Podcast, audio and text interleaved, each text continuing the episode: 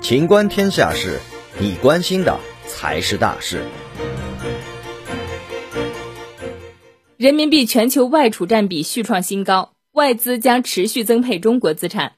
国际货币基金组织 （IMF） 当地时间六月三十日发布官方外汇储备货币构成数据显示，二零二一年一季度人民币外汇储备总额由去年四季度的两千六百九十四点九亿美元升至两千八百七十四点六亿美元，实现连续九个季度的增长，再创历史新高。此次人民币在全球外汇储备占比升至百分之二点四五。续刷二零一六年第四季度 IMF 报告该数据以来的新高。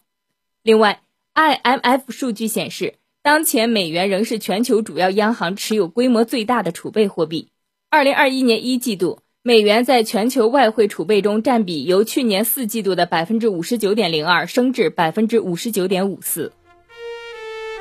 本期节目到此结束，欢迎继续收听《秦观天下事》。